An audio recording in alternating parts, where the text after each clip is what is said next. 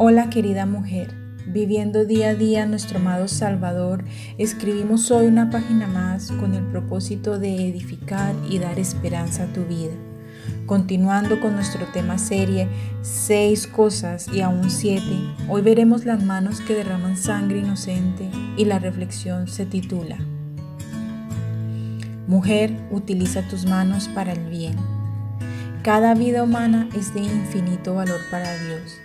Él lo demostró pagando un precio infinito por nuestra redención en el Calvario. La institución de la pena capital en Génesis 9:6 refleja la actitud de Dios acerca del homicidio.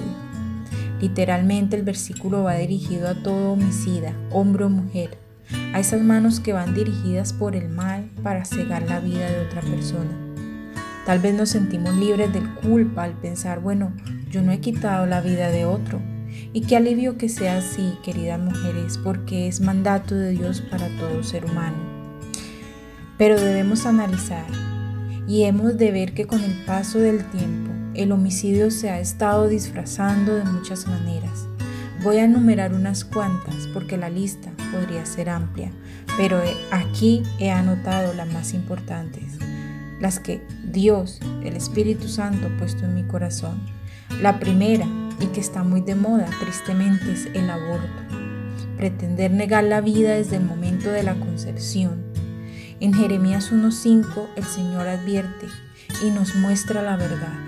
Antes que te formase a ti mujer, en el vientre te conocí y antes que nacieses te santifiqué.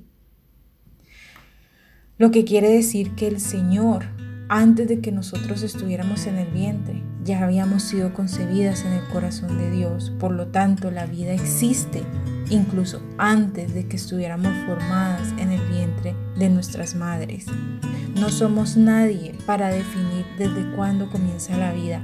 Eso se lo dejamos a Dios. Por lo tanto, el aborto es un homicidio. La otra forma es la defensa propia. Se ha alegado que debemos actuar en defensa propia, sea físicamente o verbalmente.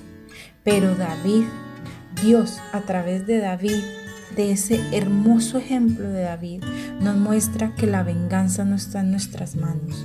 Primera de Samuel 24, 12, dice, Juzgue Jehová entre tú y yo, y véngueme de ti Jehová, pero mi mano no será contra ti.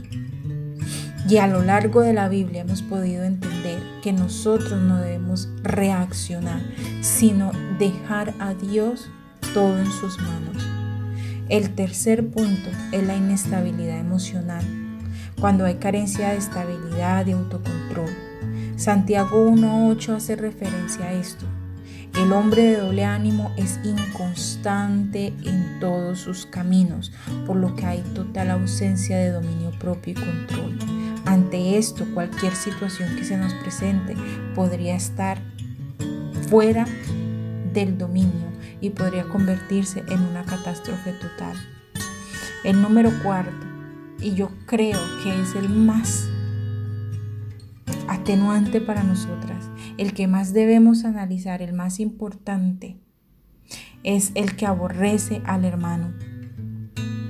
Odiar a otra persona, entre comillas Dios, el Señor Jesucristo en su palabra dejó dicho en Mateo 5, 21 al 22.